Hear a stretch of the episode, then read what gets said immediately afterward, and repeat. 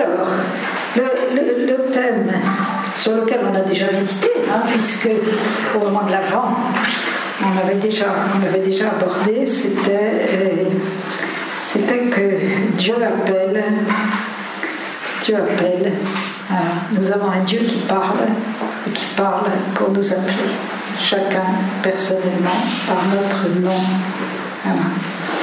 Et nous entrons en carême, ça tombe bien, pas, puisque le carême est essentiellement un temps de dialogue plus intense avec le Seigneur. je reprenais dans cette perspective justement les, textes du mercredi décembre. Ça tombe bien, c'est Dieu lui-même qui vous lance un appel. Laissez-vous réconcilier avec lui. Ferme ta porte, prie ton Père qui est présent dans le secret. Entrer dans cette intimité de dialogue qui est vraiment le trésor de la foi chrétienne. Hein. Ça nous paraît naturel de parler à Dieu et d'entendre Dieu nous parler, mais vous connaissez peut-être l'épisode de la, de la vie d'Edith Stein où euh, elle n'était pas encore du tout chrétienne et elle entre dans une église parce qu'elle avait quand même un, appel et elle voit une dame qui arrive avec son cabas, qui sortait du marché et qui euh, se met à genoux et se met à prier. Et ça la bouleverse, parce qu'elle euh, savait bien que les juifs priaient dans les synagogues, mais elle n'avait jamais, il faut dire aussi qu'elle n'était pas, pas, du tout une pratiquante du judaïsme, elle l'avait laissé tomber depuis longtemps. Et, et l'idée qu'on puisse, comme ça, entrer dans une église et se mettre à parler à Dieu et que Dieu vous écoute, ça l'a complètement bouleversé. Donc peut-être qu'il faut, le temps du carême, c'est un temps où on se réveille aussi au sens où on se dit mais c'est quand même formidable de pouvoir parler à Dieu, c'est pas si évident que ça. Et surtout aussi de pouvoir l'entendre. Tout près de toi est la parole, disait Saint Paul, dit Saint Paul, et nous entendrons ça de loin. Alors, pendant l'avant, j'ai donc essayé à la fois d'universaliser l'appel, vous voyez au début en disant qu'au fond c'est notre vie comme telle, hein, le, pape Paul VI a très bien dit ça, toute vie humaine est une vocation. Et puis de le, de le saisir dans son sommet, c'est-à-dire dans le récit de euh, Marie, la manière dont Marie, tout au long de sa vie, a euh, reçu, a gagné l'appel de Dieu. Alors maintenant, il nous reste à faire le chemin, si je peux dire, qui va de l'un à l'autre, c'est-à-dire de l'appel universel lié à notre simple existence créée, euh, à cet appel, euh, à ce sommet, si on peut dire, du dialogue de, Dieu avec l'homme et de l'homme avec Dieu que représente Marie. Alors pour cela, euh, pour cela, je me propose aujourd'hui de rester avec vous dans l'Ancien Testament, hein, dans cette longue pédagogie de Dieu.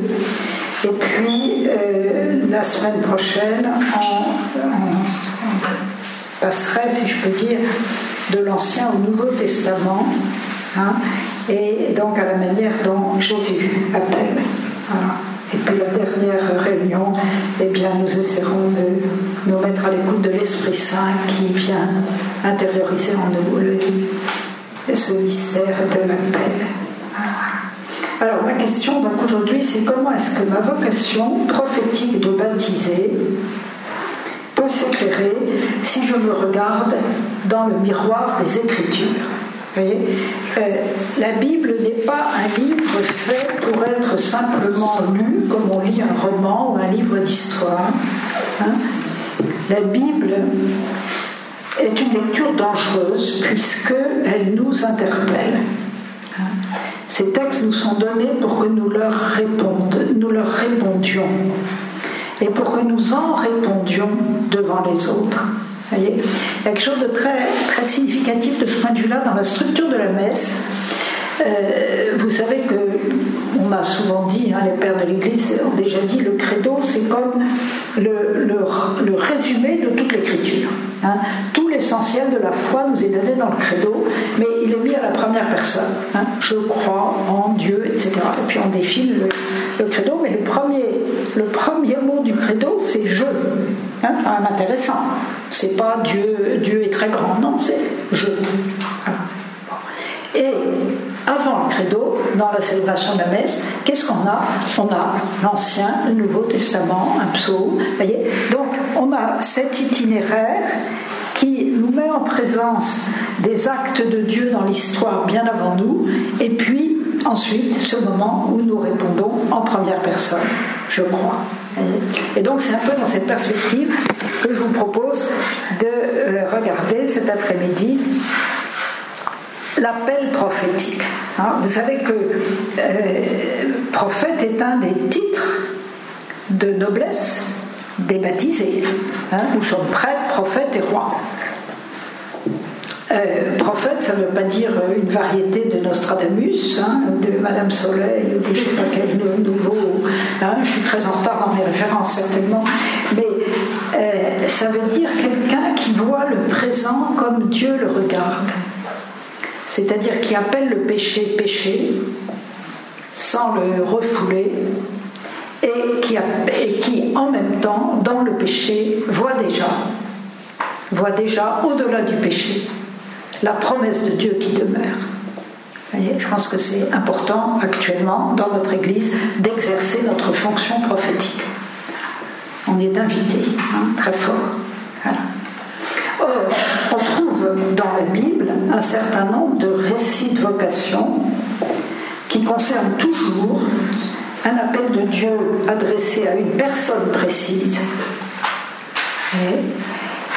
Un appel de Dieu toujours lié à une mission à remplir et un appel de Dieu qui suscite toujours une réponse libre.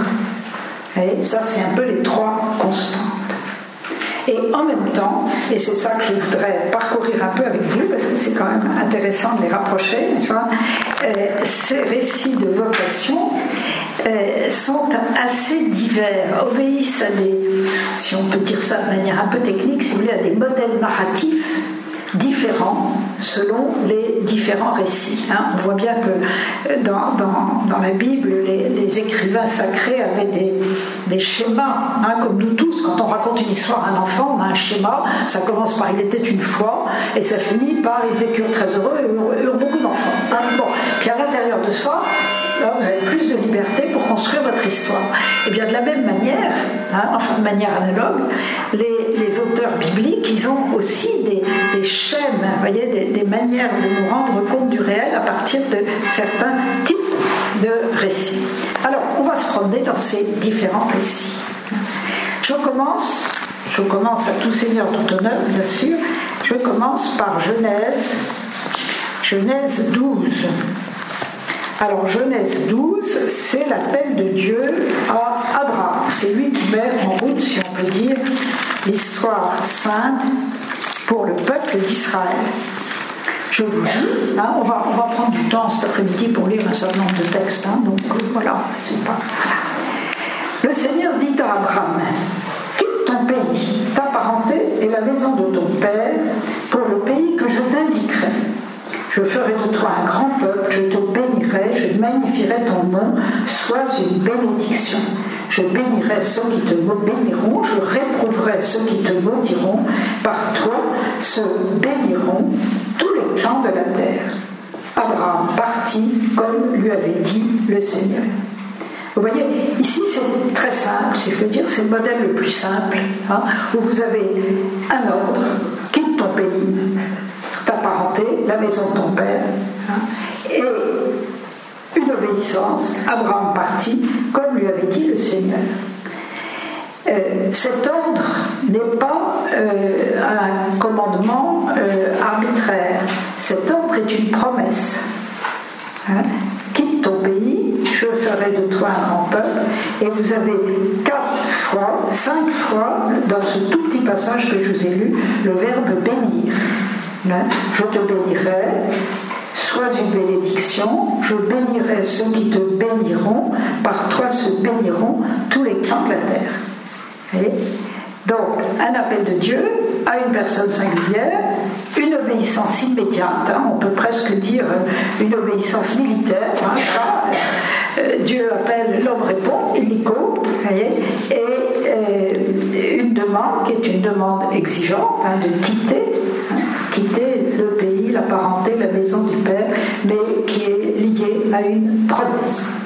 Même modèle, même modèle entre, entre guillemets militaire, voyons, d'obéissance immédiate à un appel clair dans le prophète Amos. Hein. le prophète Amos, euh, le roi Amazias lui, lui dit qu'il vient mettre le barouf dans son royaume et qu'il faut qu'il s'en aille. Et Amos répond, hein, c'est Amos 7, versets 14 et 15. Je n'étais pas prophète, je suis bouvier et pinceur de sycomore. Alors ça, ça renvoie à une technique agricole. Voilà.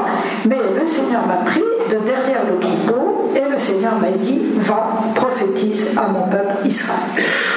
là aussi, ordre, va, mission, prophétise et obéissance. Et avec cet élément en plus qui est intéressant, qui est celui de. Euh, de la gratuité de l'appel. Vous voyez, rien ne préparait Amos, qui était bouvier, à devenir prophète. On peut imaginer qu'un bouvier n'est pas forcément un spécialiste de la parole. Hein, il sait parler aux bœufs, mais bon, ce qu'il sait aux hommes, euh, le texte ne le précise pas. Voyez bon, mais ça fait rien. Voyez, gratuité de l'appel. Autrement dit, l'appel de Dieu n'est pas le fruit d'un conditionnement sociologique. Aucun conditionnement sociologique n'explique l'appel d'Amos.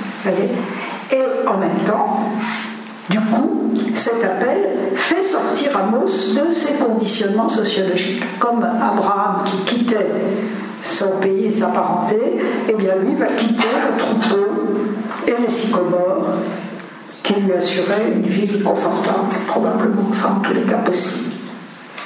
Vous avez la même chose, c'est mon troisième et dernier exemple, enfin il y en a d'autres, hein, mais je n'ai pas pris tous les récits, j'ai pris ceux qui paraissaient euh, voilà, intéressants pour notre propos, euh, que vous connaissez bien, c'est dans l'histoire de Jonas. au début de l'histoire de Jonas, Jonas chapitre 1, versets 1 à 3, Jonas entend Dieu lui dire Lève-toi, va à Ninive, la grande ville, et annonce annonce, aux habitants que leur méchanceté est montée jusqu'à moi. Jonas se mit en route pour fuir à Tarsis. Alors Tarsis pour les Juifs, c'était l'autre bout du monde. Hein. Et donc Dieu appelle Jonas à aller à Ninive et Jonas fiche le camp à Tarsis. Hein. C'est très important parce que ça veut dire que l'appel de Dieu s'adresse à notre liberté. Et notre liberté a aussi la capacité de refuser l'appel de Dieu. Et c'est ce qui se passe avec Jonas. Alors, vous connaissez la suite de l'histoire, la baleine de tout l'instinct, mais, mais voilà. Ça, c'est le premier modèle, le plus simple. Deuxième modèle de l'appel. Alors, vous voyez, le premier modèle, on a peut-être un peu de mal à s'y reconnaître, parce que, euh, ben, d'une part, euh, est-ce que Dieu nous parle toujours de manière aussi claire Et deuxièmement, est-ce que nous répondons toujours aussi vite Oui ou non alors, deuxième modèle, le modèle que je vais appeler dialogal. Le modèle qui, renvoie plutôt à la situation humaine où un, maître, quelqu'un qui a autorité, va me donner un ordre, mais en prenant la peine d'écouter ma réaction. D'écouter ma réaction et de faire le chemin avec moi jusqu'à l'assentiment. Je crois que ça ressemble davantage pour beaucoup d'entre nous, en tous les cas, à l'expérience que nous pouvons faire. Alors, là, je voudrais euh, vous renvoyer d'abord à l'appel du prophète Jérémie. Hein, Jérémie chapitre 1, versets 4 à 10. Je vous lis. La parole du Seigneur me fut adressée en ces termes. Avant même de te former au ventre de ta mère, je t'ai connu. Avant même que tu sois sorti du sein, je t'ai consacré. Comme prophète des nations, je t'ai établi. Et je dis, Ah Seigneur, vraiment je ne sais pas parler car je suis un enfant. Mais le Seigneur me répondit, ne dis pas je suis un enfant, va vers tous ceux à qui je t'appellerai, je t'enverrai, pardon, et tout ce que je t'en donnerai, tu diras. Mais aucune crainte en leur présence, car je suis avec toi pour te délivrer, oracle du Seigneur. Alors le Seigneur étendit la main et me toucha la bouche. Et le Seigneur me dit, voici, j'ai placé les paroles dans ta bouche. Aujourd'hui même, je t'établis sur les nations et les royaumes pour arracher, renverser, pour exterminer, démolir, pour bâtir et pour planter. Alors, vous voyez, c'est un peu plus complexe, cette histoire-là. Euh, sur quoi est-ce que le, narrateur met l'accent? Eh bien d'abord, et c'est très beau, sur la prévenance de Dieu. Hein, on a bien vu dans les deux autres exemples que c'est Dieu qui prend l'initiative, hein, qui va chercher Amos derrière le etc. Mais là, la prévenance est accentuée puisqu'il nous est dit avant même de te former au sein maternel. Alors, il ne faut pas comprendre ça comme un espèce de déterminisme, vous voyez, de, je sais pas, du super ordinateur divin sur lequel notre vie tout entière serait déjà écrite. C'est pas pas de ça qu'il s'agit. Hein. C'est la prévenance de l'amour. C'est que l'amour prend toujours les devants. Hein. Et ça, on le sait bien dans notre propre expérience. Nous avons été aimés avant même, d'exister. Hein. Euh, j'espère pour la plupart d'entre nous. Dès la, conception, euh, voilà. Est aimé. C'est ça qui en tous les cas euh, ce qu'on peut souhaiter de meilleur pour toute vie d'homme, voyez. Et puis, et puis la mission, la mission est précisée, vous voyez. la mission prophétique, est bien, être capable d'arracher, d'arracher les mauvaises herbes, de renverser les faux pouvoirs, mais surtout de bâtir et de planter, voyez, de mettre de la vie, de l'ordre, de la paix. Et Jérémie, qui reçoit cette mission, eh bien, il est comme nous, c'est-à-dire qu'il dit euh, moi je ne sais pas parler. Moi je ne sais pas parler. Qu'est-ce que tu veux que j'aille faire ce que tu me demandes? Et ce qui est très beau, c'est que Dieu ne lui répond pas en lui disant Mais si, allez, tu es plus doué que tu n'en as l'air, etc. Il lui dit simplement voilà, c'est tu iras à ceux vers qui je t'enverrai, voilà, et tu diras ce que je t'ordonnerai. Autrement dit, Dieu lui répond en lui disant Mais attends, je te confie quelque chose qui ne vient pas de toi et qui n'est pas pour toi. Bon, mais simplement, voilà, et n'aie pas crainte, car je suis avec toi pour te délivrer. Donc, la vocation de Jérémie, elle ne va pas reposer sur ses talents, euh, elle va reposer sur le fait que Dieu est avec lui. Et Dieu ne lui dit pas que tout sera facile. Hein. S'il lui dit je suis avec toi pour te délivrer, ça veut dire que sans doute Jérémie va se retrouver dans une caverne, dans une citerne à un certain moment, euh, voilà, euh, le, roi l'ayant hein, expédié parce que le parole des prophètes c'est un peu gênant pour les puissants. Voilà. Autre texte euh, qui, est bien intéressant et qui dit la même chose. Alors je ne vais pas le lire parce que j'ai peur, si je le lis tous, de ne pas arriver au bout, mais je vous le signale, surtout qu'il est beaucoup moins connu et il est magnifique. C'est dans le livre des juges, qui est un livre beaucoup moins lu aussi, hein. dans le livre des juges au chapitre 6, versets 11 à 24, c'est la vocation de Gédéon. Et Gédéon a une vocation pour devenir un défenseur d'Israël, d'objections à faire. Hein, et donc, il ne se prive pas de les faire. Mais je passe sur Gédéon parce que je voudrais aller tout de suite à l'autre texte magnifique que vous connaissez mieux sans doute, qui, qui relève de ce modèle que j'appelle dialogal. C'est le texte de l'Exode au chapitre 3. On va relire, d'ailleurs je crois qu'on le relit, on le relit à un moment quelconque du carême, euh, et qui nous raconte la vocation de Moïse, le buisson ardent. Je lis ce texte. Moïse faisait paître le petit bétail de Jéthro, son beau-père, prêtre de Madian. Il l'emmena par-delà le désert et il parvint à la montagne de Dieu, l'Orel. L'ange du Seigneur lui apparut dans une flamme de feu au milieu d'un buisson. Moïse regarda, le buisson était embrasé, mais le buisson ne se consumait pas. Moïse dit, je vais faire un détour pour voir cet étrange spectacle Et pourquoi le buisson ne se consume pas? Le Seigneur vit qu'il faisait un détour pour voir. Et Dieu l'appela du milieu du buisson. Moïse, Moïse. Il répondit, Me voici. Il dit, N'approche pas d'ici, retire tes sandales de tes pieds, car le lieu où tu te tiens est une terre sainte. Et il dit, je suis le Dieu de tes pères, le Dieu d'Abraham, le Dieu d'Isaac et le Dieu de Jacob. Alors Moïse se voila la face car il craignait de fixer son regard sur Dieu. Le Seigneur dit, j'ai vu, j'ai vu la misère de mon peuple qui est en Égypte. J'ai entendu son cri devant ses oppresseurs.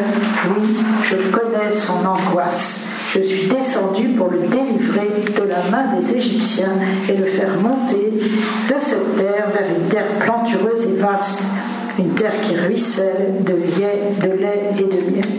Je saute un peu. Maintenant, va, je t'envoie auprès de Pharaon. Fais sortir d'Égypte mon peuple, les Israélites. Alors, c'est un texte très connu et qui mérite bien d'être très connu. Hein. Euh, je voudrais souligner quelques aspects auxquels on ne pense pas toujours. D'abord, d'abord, qui est Moïse? Qui est Moïse au moment où on parle, où, a lieu l'événement? Moïse, à ce moment-là, est quelqu'un qui est bien d'origine juive, mais qui a été élevé parmi les païens. Alors pas des païens, euh, comment dire, des païens grossiers, parce que les, Égyptiens de l'époque avaient déjà une, religion très, très affinée. Mais enfin, voilà. Hein.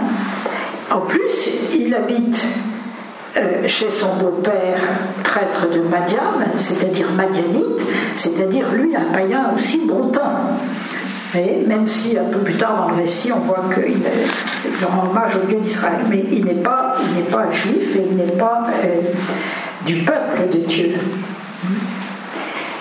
Et c'est pas tout. Moïse, pourquoi est-ce que Moïse est un Madian Moïse est un Madian parce qu'il est dans la situation d'un réfugié politique il a, euh, il a pris fait et cause dans une querelle entre un Égyptien et un, Hébreu, et du coup, il fiche le camp parce que sa vie est en danger. donc il est très exactement, on peut dire ça avec notre vocabulaire d'aujourd'hui, il est vraiment un, homme, un, réfugié. Et c'est dans ce contexte improbable que Dieu vient à sa rencontre. Euh, Dieu vient à sa rencontre d'une manière étrange. Et ça, c'est très intéressant pour nous. Euh, bien évidemment, aucun d'entre nous n'a jamais rencontré un buisson qui brûle sans se consumer. Mais, mais, un buisson, c'est le plus petit et le plus moche de tous les arbres, de tous les arbustes. C'est vraiment pas grand-chose un buisson. Hein? C'est du n'importe quoi, c'est du, du bois bon à être brûlé, c'est tout. Hein? vous n'allez pas faire un meuble avec un buisson. Vous ne pouvez même pas faire une idole avec un buisson. Pas faire grand-chose. Et ce buisson brûle sans se consumer. Quand nous faisons du feu, il y a toujours des cendres. Quand nous faisons de la vie, il y a toujours de la mort quelque part. Hein? Euh, et ce symbole, vous voyez, est en fait extraordinairement puissant. Parce qu'il nous dit, d'ailleurs le texte continue en disant, n'est-ce pas, Dieu descendit. Hein, c'est un peu plus loin dans le texte. Je suis descendu pour délivrer le peuple de la main des Égyptiens. Vous voyez, c'est comme la première, alors on emploie un mot savant, kénos, vous voyez, descente de Dieu vers les hommes. Il va y en avoir d'autres. Ça va finir sur la croix, cette histoire de descente de Dieu chez les hommes. Mais c'est déjà présent là. Et chaque appel de Dieu est une manière que Dieu a de descendre vers nous. Bon. Et là, il le fait avec, avec le buisson ardent. Et, Dieu ne vient pas avec euh, une explication à Moïse de, euh, bah, de la, je sais pas quoi, les causes et les effets de cette oppression du peuple. Hein. On a le sentiment que, d'ailleurs c'est dit dans le texte, que Dieu a entendu ce gémissement, que ce gémissement lui a rappelé son alliance. Vous voyez, c'est une manière très humaine de parler, hein, mais de nous dire quelque chose de la fidélité de Dieu. Et que Dieu, alors, appelle Moïse par son nom propre. Moïse, Moïse. Et le nom de Moïse, vous savez ça, puisque là aussi c'est des choses, ça c'est le mot qui veut dire sauver des eaux. Voyez Donc Dieu l'appelle à partir de l'expérience sans doute inconsciente, très lointainement inscrite dans, le, dans la mémoire euh, infantile de Moïse, voyez, qu'il a été sauvé. Dieu nous appelle par notre nom de salut. Pas par notre nom de grandeur, mais il vient nous chercher là où nous sommes, c'est-à-dire, euh, on est tous plus ou moins. Euh, hein, j'allais dire aux étudiants qu'en fait, on a tous une certaine expérience de salut, parce que si personne ne s'était occupé de nous quand on est né, eh bien, nous serions tous morts. Vous voyez hein, Un bébé dont personne ne s'occupe, il est condamné à mort. Donc chacun de nous, du simple fait que nous sommes vivants, nous sommes les rescapés d'un salut, par un salut. Et c'est, ça, ça, aide peut-être à comprendre ce qu'on veut dire quand on parle du mot salut. Hein. et, Moïse répond, alors répond très vite, comme, comme Abraham, n'est-ce pas? Me voici. Voilà, très beau. Hein. c'est beau parce que dans la célébration de la de l'ordination diaconale et presbytérale, mais ça, les, futurs prêtres sont appelés et ils se lèvent et ils disent Me voici. Et donc ça continue. Le me voici, il se, poursuit dans, dans l'histoire. Et alors Dieu se présente à la fois dans son extrême transcendance, hein, n'approche pas d'ici, retire tes sandales, et dans son immense proximité. J'ai vu la misère de mon peuple. Alors, je suis le Dieu de tes pères. Hein, Dieu prend pour nom propre Abraham, Isaac et Jacob. Hein. Voilà. Hein, le Dieu, le Dieu d'Abraham. Quelquefois, vous voyez, quand on doute, il faut se dire, mais attends, c'est le Dieu d'Abraham, d'Isaac et de Jacob, et puis on peut continuer, c'est le Dieu de, je sais pas moi, euh, Thérèse de l'Enfant Jésus, Blaise Pascal, Saint Augustin, Saint Thomas, vous voyez, bon, alors ça peut être aussi mon Dieu, hein, on est quand même en bonne compagnie, vous voyez, ça peut être une manière de, de ressaisir la proximité de Dieu quand on a le sentiment qu'il est loin. Voilà. Et alors il l'envoie, il l'envoie, et si vous regardez bien le texte, c'est très intéressant, parce que ça, aussi c'est complètement, comment dire, c'est complètement significatif des appels de Dieu. Hein. Dieu dit, je suis descendu pour le délivrer de la main des Égyptiens. très bien. Et deux versets après, il lui dit, maintenant va, je t'envoie pour faire sortir d'Égypte mon peuple. Alors, c'est qui C'est Moïse qui doit faire sortir d'Égypte ou c'est Dieu Hein? Dieu a dit je veux faire sortir le peuple, puis ensuite il dit vas-y. C'est exactement ça l'appel de Dieu. Hein? C'est Dieu nous donne une mission qui est sa mission, mais il nous la donne vraiment. Ça va passer par notre liberté et par notre action. Et il faut tenir les deux. Et c'est ça qui fait que la vocation n'est pas simplement un métier, mais qu'elle est véritablement voyez, une coopération de notre agir avec l'agir de Dieu. Hein, donc c'est très beau. Suite de l'histoire. Suite de l'histoire. Ah Moïse a dit Me voici. Mais maintenant qu'il a compris en quoi consistait la mission, panique à bord. Panique à bord. Moïse dit à Dieu suis-je pour aller trouver Pharaon et faire sortir d'Égypte les Israélites Imaginez que le Seigneur vous ait visité là, dans un buisson ardent, je ne sais pas, dans Paris, c'est difficile de trouver des buissons ardents, donc il aurait trouvé un autre remède, et puis vous ait dit, euh, voilà, va trouver le président Macron et euh, règle la question des gilets jaunes. Mais voyez, c'est quelque chose d'aussi invraisemblable que ça, et même sans doute encore bien plus invraisemblable que Dieu demande à, Moïse. Et donc Moïse a tout à fait raison de dire euh, je ne suis pas capable, qui suis-je pour faire ça? Et Dieu ne lui répond pas, hein, c'est un peu comme tout à l'heure, Dieu ne lui répond pas en lui disant Mais si, mais Dieu est beaucoup mieux que ce que tu crois, etc. Il ne lui dit pas ça, il lui dit simplement Simplement, je serai avec toi. Vous voyez ce qu'on a entendu déjà euh, sur l'autre appel hein, Je serai avec toi. Et il lui donne un signe, mais c'est très intéressant. Il lui dit voilà le signe que, qui te montrera que c'est moi qui t'ai envoyé. Ça c'est génial. Quand tu feras sortir le peuple d'Égypte, vous servirez Dieu sur cette montagne. Autrement dit, le signe en question, on le verra quand on aura obéi et qu'on aura traversé tout le temps.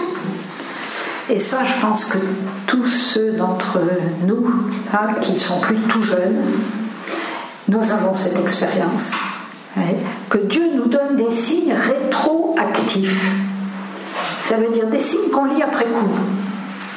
Il faut avancer sans avoir trop de signes, mais après coup, quand on regarde en arrière.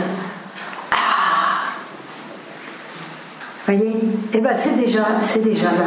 Hein voyez, c'est, déjà comme ça que se Alors, Moïse devrait être content, mais non. Il dit ah, D'accord, je vais aller trouver les Israélites. Je vais leur dire Le Dieu de vos peurs m'a envoyé. Mais s'ils me, disent quel est son nom, qu'est-ce que je vais dire? Hein? Bon, Moïse, il a bien conscience qu'il va parler au nom de quelqu'un d'autre. Mais qui est ce quelqu'un d'autre? Qui est ce quelqu'un d'autre Et alors, là, franchement, merci à Moïse d'avoir posé cette question, parce que ça oblige Dieu à se nommer à nouveau et à se nommer, si je peux dire, d'une manière encore plus radicale qu'il ne le faisait en disant Je suis le Dieu de tes pères, puisque la réponse de Dieu, c'est la fameuse formule intraduisible Je suis qui je suis, ou je suis celui qui suis, ou je suis celui qui serait avec vous. voyez Bref, c'est une espèce d'affirmation quand Dieu, vous voyez, la présence avec, il faudrait dire un P plus que majuscule, est toujours là. Et ça, on le doit au doute de Moïse. Mais, alors, vous voyez, si là aussi on essaie de comprendre ça, ça veut dire que même nos réticences, nos craintes, hein, nos difficultés à entendre et à suivre l'appel de Dieu peuvent être pour Dieu l'occasion d'une révélation supplémentaire. Vous voyez euh, ben, Ça vaut le coup. Vous voyez Et c'est ce qui se passe là. C'est ce qui se passe là. Hein et c'est pas fini. C'est pas fini parce que Moïse a encore des objections dans son sac au chapitre 4, début du chapitre 4. Moïse reprit la parole et dit Et s'il ne me croit pas et n'écoute pas ma voix, et me disent Le Seigneur ne te pas apparu. Ah, vous voyez, cette fois, le doute ne porte plus sur le mandataire, là, celui qui donne l'ordre, le doute porte sur les destinataires. Hein. Est-ce qu'ils vont obéir? Est-ce qu'ils vont croire? Et ça, on ne le sait jamais d'avance. Hein? Est-ce que ma mission va pouvoir être remplie hein? Le Père Antoine d'Augustin est nommé curé de Notre-Dame des Victoires. Est-ce qu'il sait d'avance si le peuple de Notre-Dame des Victoires va l'écouter? Hein? On ne sait jamais d'avance, vous voyez. Et ça, c'est le risque de la foi. Je ne peux pas être sûr que ma parole sera entendue. Regardez notre pape François. Combien de gens en ce moment se refusent à l'entendre parce qu'il les dérange Par la force de son témoignage, il les dérange. Un prophète, c'est quelqu'un qui dérange. Si je suis fidèle à ma vocation, je vais sans doute déranger certaines personnes. C'est un peu inévitable. Et alors, Dieu, à ce moment-là, lui dit, lui donne. Alors, c'est un peu étrange quand on lit ça, ça euh, sans le contexte culturel de l'époque, Alors, le Seigneur lui dit Qu'as-tu en main? Un bâton, jette-le à terre. Moïse jeta le bâton à terre, le bâton se changea en serpent, et Moïse fuit devant lui. Le Seigneur dit à Moïse, avance ta main et prends-le par la queue. Il avança la main, il le prit et il redevint un bâton. Yahvé lui dit encore, mets ta main dans ton sein. Il mit la main dans son sein, la retira, et voilà que sa main était lépreuse, blanche comme la neige. Le Seigneur lui dit, remets ta main. Il remit la main et la retira de son sein, et voilà qu'elle était redevenue toute normale. Bon, donc, vous voyez, Dieu donne à Moïse des pouvoirs, d'ailleurs on le voit après le récit, des pouvoirs un peu, euh, comment vous dire, un peu magiques, hein, employons le mot qui convient, des pouvoirs magiques. Donc ça peut nous heurter, parce qu'on n'est plus du tout dans cette culture, hein, dans cette culture magique, du moins en, Occident, où c'est très refoulé dans tous les cas. Euh, mais quand on y regarde de près, les serpents et la lèpre, c'est vraiment les deux figures par excellence du mal. Hein, un serpent, c'est pas pour rien que dans le récit de la jeunesse, c'est le serpent qui tente. Hein. Et puis la lèpre, euh, ben, c'est pas pour rien qu'on mettait les lépreux complètement en dehors de. Et donc Dieu est en train de dire à Moïse, je te donne comme signe que tu auras pouvoir sur le mal. Ben, regardez, les grands témoins qui ont obéi à leur vocation dans notre monde d'aujourd'hui, hein, eh bien, ils ont exercé un pouvoir extraordinaire sur le mal. Je pense aux 19 martyrs d'Algérie. Qui aurait dit il y a 25 ans qu'une chose comme ça serait possible? Ils ont pris des serpents dans leurs mains et ça ne leur a pas fait de mal. Hein. Ils, ont, risqué la lèpre et la mort et ça n'a pas empêché l'amour d'être de, vainqueur. Donc voilà. Et malgré ça, Moïse n'est pas convaincu. C'est très, très, réconfortant quand on pense que Moïse est comme la grande figure, hein, la grande figure d'Israël qui, qui, sert de figure au Christ aussi, hein, au Christ nouveau Moïse. Et, voilà. Hein. Alors, il a épuisé tous les. Non, il n'a pas encore épuisé tous les arguments, il en a encore un. Alors, vous voyez, le doute sur celui qui donne l'ordre, le doute sur la réaction des destinataires, il reste le doute sur lui-même. Excuse-moi, mon Seigneur, je ne suis pas doué pour la parole, ni hier, ni avant-hier, ni même depuis que tu m'adresses la parole. Ma bouche et ma langue sont pesantes. Et c'est l'objection qu'on avait déjà entendue avec Jérémie, hein, qu'on retrouve ici. Et alors Dieu lui dit, et là aussi c'est très beau, parce que au, euh, lieu de lui dire euh, j'ai rien à faire avec toi, Dieu lui dit mais attends c'est moi qui t'ai donné une bouche. C'est moi qui t'ai donné une bouche. Et puis là aussi l'objection devient le lieu d'une grâce. Ah bah tu peux pas y arriver tout seul, bah, je vais te donner un copain. Et donc c'est Aaron qui parlera et toi tu lui diras ce qu'il doit dire. Vous voyez hein? Nos dans notre vocation sont la merveilleuse occasion de donner de la place à la vocation des autres. Alors dans une communauté c'est génial parce qu'on vit ça à longueur de temps. On ne le vit pas toujours bien, mais voilà, hein, c'est quand même au programme.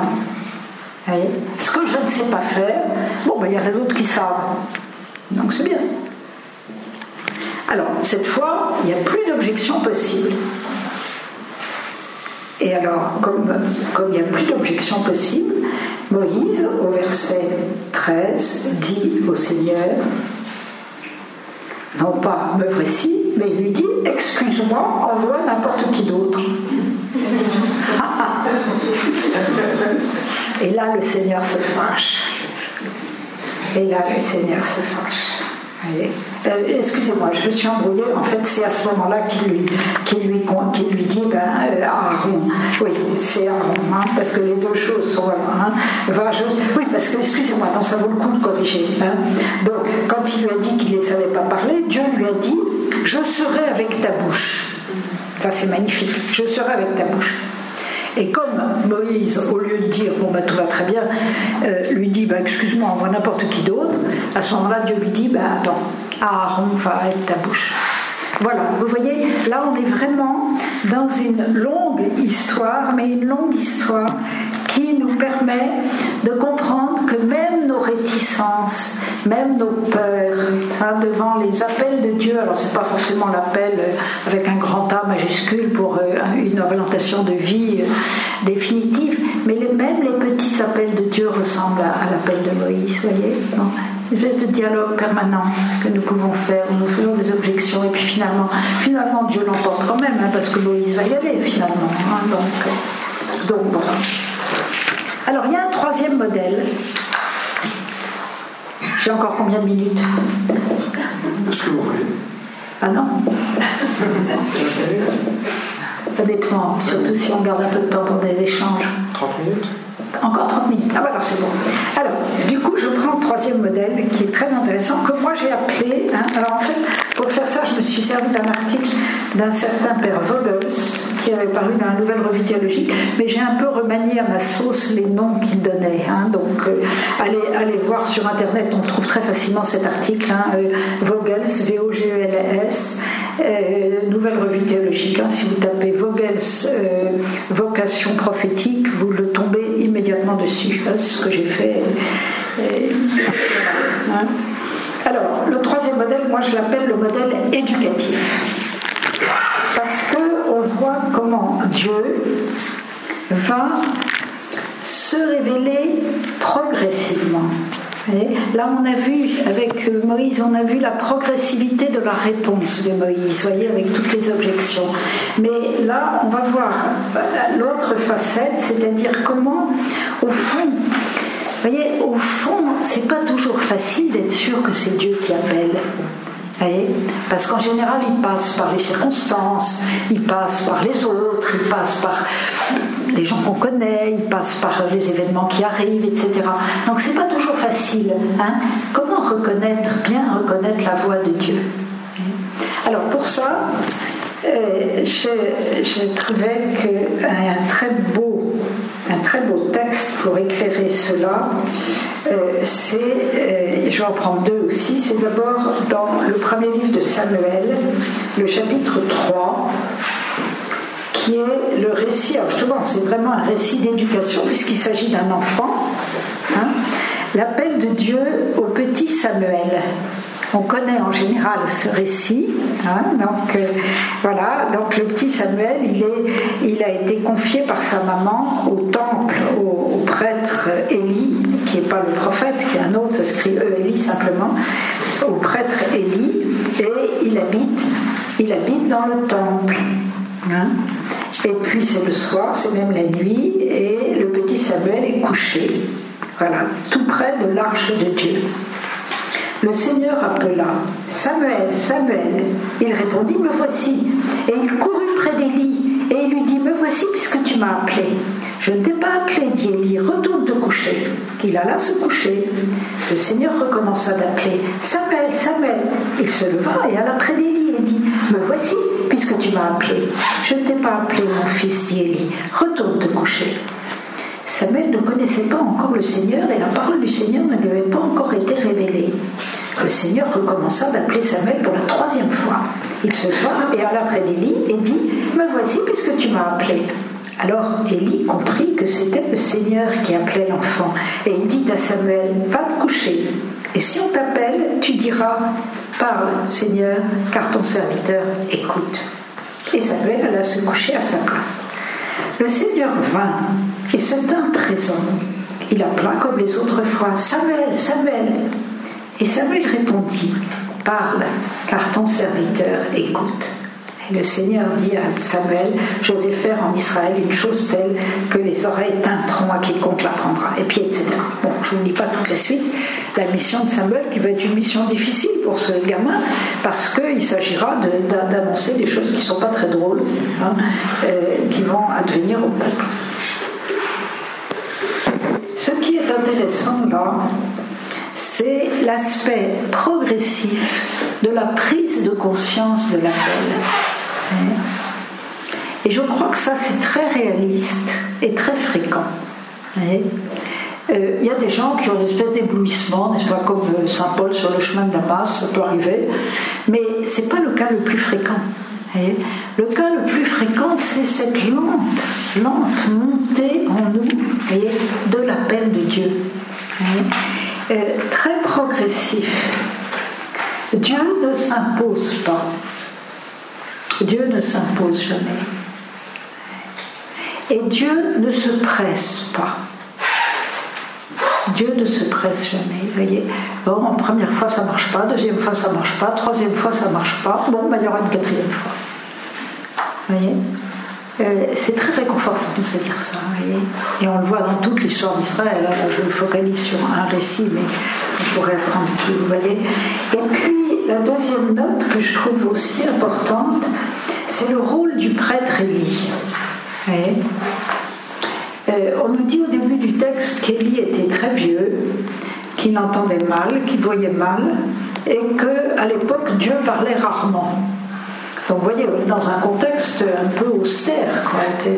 Et en même temps, c'est ce prêtre Élie qui va être l'interprète de l'appel de Dieu pour le petit Moïse, le petit Samuel, hein, qui va être l'interprète. Hein. Et nous avons tous besoin du discernement d'autrui pour déchiffrer la volonté de Dieu sur nous. Vous voyez, alors ça peut être le, un accompagnement spirituel, ça peut être l'accompagnateur spirituel, ça peut être la parole qu'on entend dans l'église, ça peut être bien des, voyez, des, un livre qu'on lit, ça peut être beaucoup de choses. Mais l'appel de Dieu passe toujours par des médiations humaines. Et même s'il est direct, parce que là il ne s'adresse pas à Élie, il s'adresse directement à Samuel, eh bien pour le reconnaître et pour l'authentifier, on a besoin d'autrui. Moi, ça me frappe toujours beaucoup au moment des ordinations sacerdotales. comme j'ai enseigné, les séminaristes, donc euh, pour moi c'est une grande joie d'aller aux ordinations sacerdotales. Et on a toujours dans Paris Notre-Dame à ce moment-là un peu la biographie de chacun, Et on voit bien que pour chacun, leur, leur appel est passé par qui le scoutisme, qui les JMJ, qui tel prêtre, qui telle euh, responsabilité, telle école, etc. C'est toujours médiatisé par d'autres. Et c'est ce que le récit nous dit très bien. Et puis il y a une autre petite nuance que j'avais pas vue, mais c'est en lisant là ce commentaire que du coup j'ai vu et qui est très belle aussi. C'est que, euh, où est-ce que texte, voilà, chapitre 3, voilà, c'est que les deux premières fois, je ne sais pas si vous avez remarqué à la lecture, Voilà, on vous dit, la, la première fois, voilà, euh, Samuel se lève, des coups, voilà, et court près des lits. Il se précipite. Les, deux, les trois autres fois, on dit simplement, enfin les deux autres fois, il alla près des lits. Hein? la première fois, il, se précipite. C'est beau, hein, c'est beau, c'est l'enthousiasme de l'enfant qui, ici, le, grand prêtre m'appelle, il faut que j'y aille. Mais peut-être qu'il n'a pas pris le temps d'écouter assez. Hein. Et après, après, il, va moins vite. Et, et, lui dit, voilà, parle, si tu vas te coucher, si on t'appelle, tu diras, parle, car ton serviteur écoute. Hein? Jusque-là, il entendait. Là, il va écouter. Bien souvent, le seuil de prise de conscience d'un appel de Dieu apparaît cette différence entre entendre et écouter.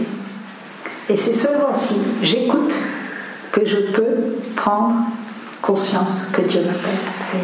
Sinon j'entends, ben, j'entends les appels de Dieu au milieu de tous les autres, puis comme il y a beaucoup de bruit, ben voilà, c'est un peu perdu dans le. Alors que là, j'entends. Et ce qui est très beau aussi dans la suite du récit, c'est que le lendemain matin, ça c'est super, le lendemain matin, c'est Élie qui demande à Samuel ce, que Dieu lui a dit, et puis et c'est Samuel qui dit à Élie ce qui va arriver à Élie et à ses fils. Autrement dit, la relation s'est renversée.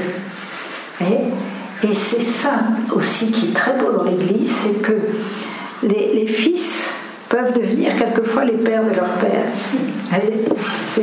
C'est cette, voyez, ce retournement de voilà, l'appel de Dieu peut donner à quelqu'un un rôle de. Moi, je vis ça justement avec les étudiants, les séminaristes que j'ai comme étudiants et que maintenant j'honore comme curé. hein, ben, ça retourne ça retourne la relation.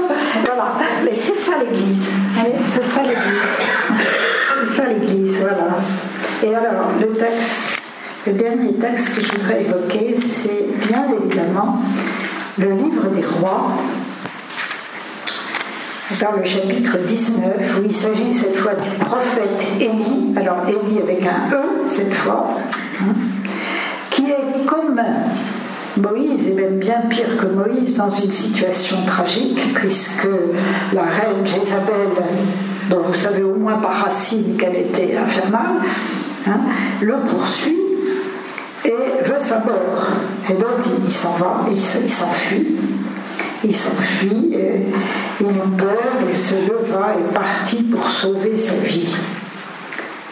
Et puis euh, il marche dans le désert toute une journée et puis il s'assied sous un genêt, ça fait pas beaucoup d'ombre, un genêt, et là, vraiment, on nous dit dans le il souhaita de mourir et dit C'en est assez, Seigneur, prends ma vie. Vous voyez, il est parti parce qu'il avait peur de mourir, mais en fait, il descend encore plus bas parce qu'il n'y a rien de plus tragique que d'avoir même plus envie de vivre. Vous voyez, donc il est dans cette situation-là, hein, même plus envie de vivre. Et à ce moment-là, il y a une première manifestation de Dieu sous la forme d'un ange qui vient lui dire Lève-toi et mange. Et il regarde et voilà qu'il y a une galette cuite sur les pierres chauffées et une gourde d'eau. Comment est-ce qu'on redonne le goût de la vie Mais avec des bonnes choses. Et donc, et donc cet homme qui en avait passé de tout, eh bien l'ange commence tout simplement par le nourrir. Et en le nourrissant, il lui donne la force d'aller jusqu'à la montagne de Dieu. Et une fois qu'il est à la montagne de Dieu, c'est-à-dire à l'Oreb, il entre dans la grotte et il y reste pour la nuit. Et voici que la parole du Seigneur lui fut adressée. Que fais-tu ici, Élie? Je suis rempli d'un zèle jaloux pour le Seigneur Sabaoth, parce que les Israélites ont abandonné son alliance, ils ont battu tes, abattu tes autels, tu étais prophète par l'épée. Je suis resté moi seul, et ils cherchent à m'enlever la vie. Il lui fut dit alors Sors et tiens-toi dans la montagne devant le Seigneur. Et voici que le Seigneur passa.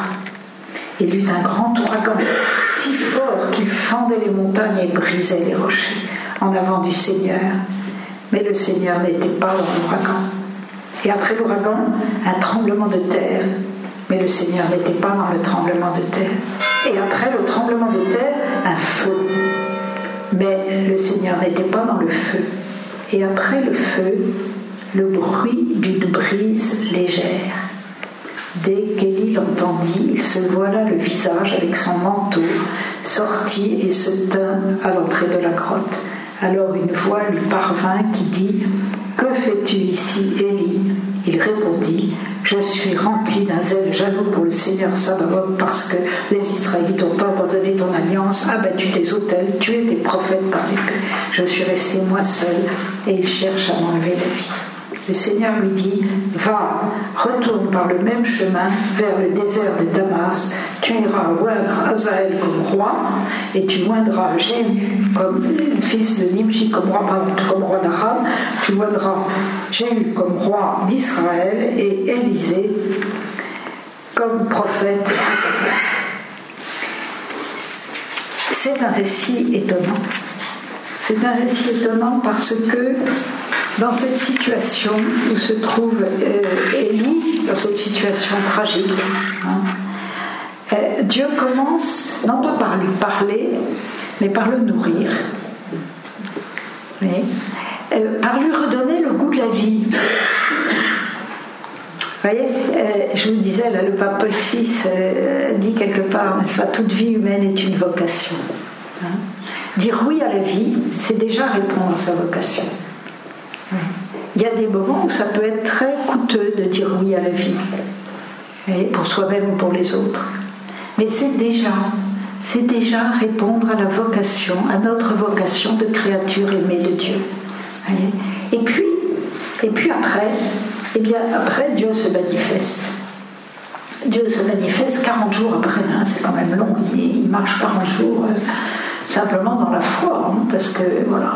Hein. Et Dieu se manifeste. Et Dieu ne se manifeste pas là où on l'attendrait. Euh, il y a dans l'Ancien Testament un certain nombre de théophanies, c'est-à-dire de, manifestations spectaculaires de Dieu. Hein, par exemple, effectivement, ça marche encore?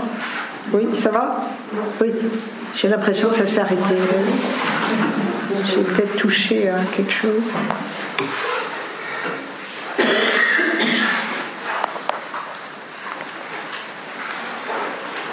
Sinon, je l'effort. Voilà, merci beaucoup. Euh, donc, donc euh, les théophanies, Israël en connaît, vous voyez, à travers un tremblement de terre, etc., toute la montagne fumante du Sinaï et tout. Mais là, c'est pas ce qui se passe. C'est pas ce qui se passe. Ce qui apparaît comme spectaculaire n'est pas le lieu de la manifestation de Dieu. Mais, euh, très évidemment, ce texte, enfin quand on lit un peu ce que les exégètes en disent, ce texte a une dimension anti-idolatrique. Hein. On est dans une époque où euh, le, ciel, le feu, l'air, etc., pouvaient être considérés comme des divinités. Hein. Et donc là, l'auteur du récit est en train de nous dire attention, attention, rien de tout cela n'est Dieu. Hein. C'est une chose à entendre aussi aujourd'hui. Bon, quels sont les pouvoirs que nous, n'appelons pas forcément Dieu, mais nous traitons comme des absolus. Il s'appelle peut-être l'argent, il s'appelle peut-être le sexe, il s'appelle peut-être la, célébrité, etc. Vous pouvez compléter la liste comme vous voulez. Dieu n'est pas là-dedans. Peut-être sommes-nous parfois tentés de donner à notre Église une visibilité spectaculaire qu'elle occupe les médias autrement que quand il s'agit de dénoncer des turpitudes, mais vraiment, euh, comme, oui, pourquoi pas, mais attention, attention, la visibilité de l'Église, n'est pas une visibilité médiatique, c'est une visibilité sacramentelle, c'est pas tout à fait pareil, pas tout à fait pareil. Et donc, et donc finalement, c'est un bruit de brise légère ou bien, alors c'est très beau parce que ce texte a été traduit, voyez, par 36 personnes. Voilà, c'est très difficile à traduire parce que, en fait, c'est fait avec deux mots hébreux. L'un qui désigne la voix, voix VOX, et l'autre qui est de la racine euh, du, mot muet. Vous voyez? Muet, celui qui ne parle pas. Donc, euh, peut-être la, plus belle traduction, euh, c'est, je crois que c'est celle de Chouaki, mais je ne suis pas très sûre, qui dit une voix de fin silence. Vous voyez Une voix, une voix, mais une voix de silence. C'est complètement paradoxal. mais on ne peut parler bien de Dieu qu'en utilisant des paradoxes. Vous voyez Donc, c'en est un de plus parmi beaucoup d'autres. Vous voyez et ça nous dit quoi? Ça nous dit qu'on ne peut entendre l'appel de Dieu que si on ne fait pas de bruit et que si on tend l'oreille. Parce que Dieu ne fait pas nombre avec le bruit du monde. Hein? Et donc, euh, Ézéchiel, euh, pardon, euh, moi je m'embrouille dans tous ces prophètes. Donc, Élie, Élie, qui est dans une situation d'extrême faiblesse, va rencontrer Dieu dans la faiblesse de Dieu. Et dans, le fait que Dieu va prendre pour se manifester, si j'ose dire, le moyen le plus pauvre qui soit, encore plus pauvre qu'un buisson. Vous voyez un bruit si léger et si fugitif qu'il faut tendre l'oreille pour l'entendre. Et c'est tout. Hein. Dieu voilà, ne s'impose pas, j'ai dit déjà, et il nous rejoint dans notre vulnérabilité la plus profonde, de la manière la plus modeste qui soit. Très souvent, nous croyons qu'il faut nous hausser pour trouver Dieu, et bien souvent, c'est il faut nous baisser pour trouver Dieu. Donc, euh, c'est pas vrai.